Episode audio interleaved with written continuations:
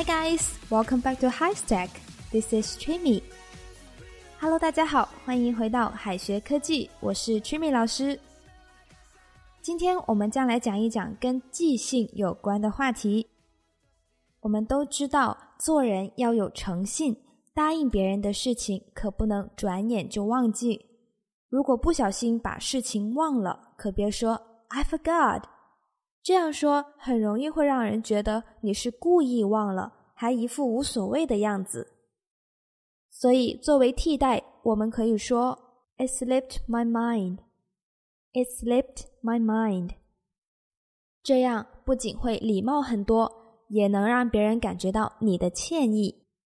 Slip somebody's memory, slip somebody's memory, slip somebody's mind, slip somebody's mind，表示被某人忘记。It slipped my mind. It slipped my mind. 我忘了。Slip 的意思是悄悄溜走。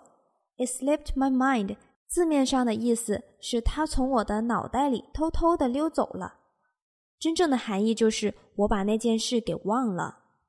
来看例句：Why did you stand me up yesterday? I did not mean to do that.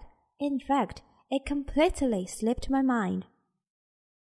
Why did you stand me up yesterday?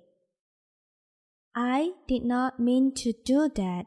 In fact, It completely slipped my mind. 你昨天为什么放我鸽子？我不是故意的，其实我完全忘了这件事。当我们记不起事情的时候， 大脑里就好像出现了一大片空白，所以我忘了也可以翻译为 My mind is a blank. My mind is a blank，或者说 My mind goes blank。My mind goes blank。那这个短语放在句子当中，我们可以这样说：I tried to recall her name, but my mind was a complete blank. I tried to recall her name, but my mind was a complete blank. 我努力的回忆她的名字，但就是想不起来。It does not ring a bell.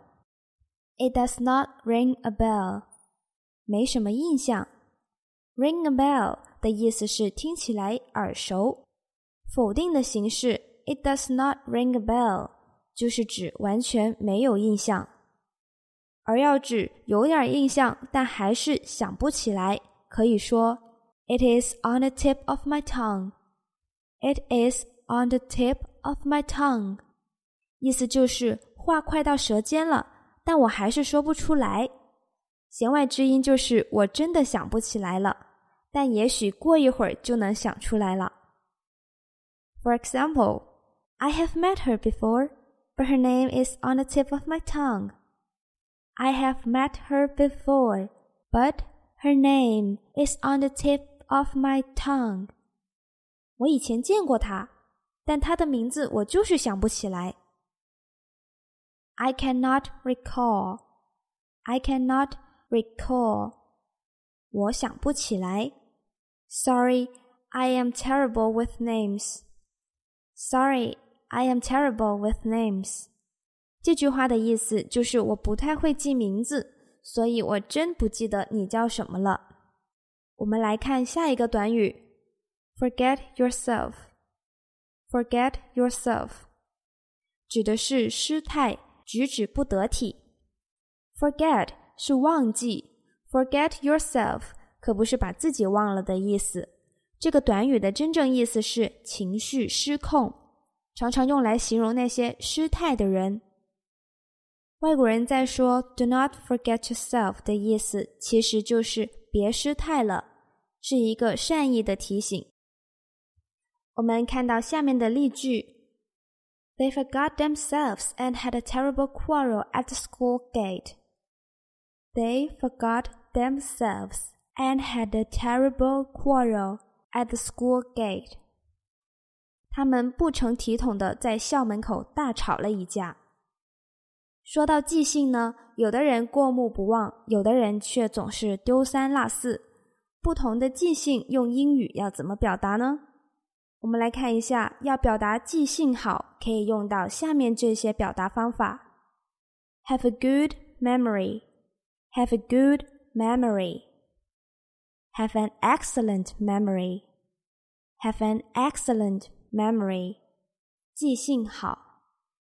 have a long memory, have a long memory，记忆力很强。have a photographic memory, have a photographic memory，过目不忘。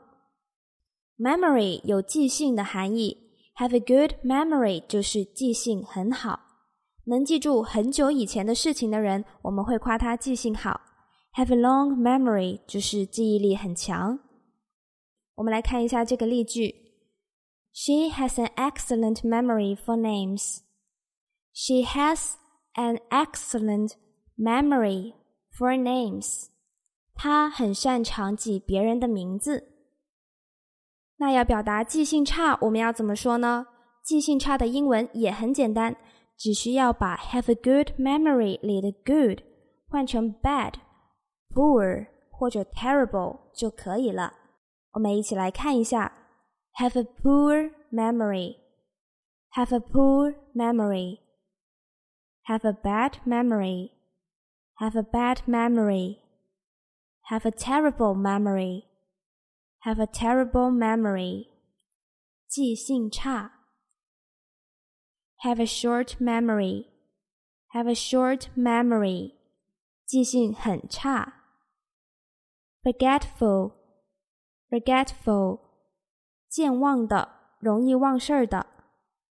Have a short memory 就是记忆力很差，而健忘我们可以直接翻译为 forgetful。For example, Jennifer has a terrible memory for numbers, and she cannot remember own ID card number. Jennifer has a terrible memory for numbers, and she cannot remember own ID card number. Jennifer 很难记住数字，而且记不住自己的身份证号码。OK，以上就是一些关于记性的表达和小知识，你们都学会了吗？Remember to check out the assignment and see you next time. Bye.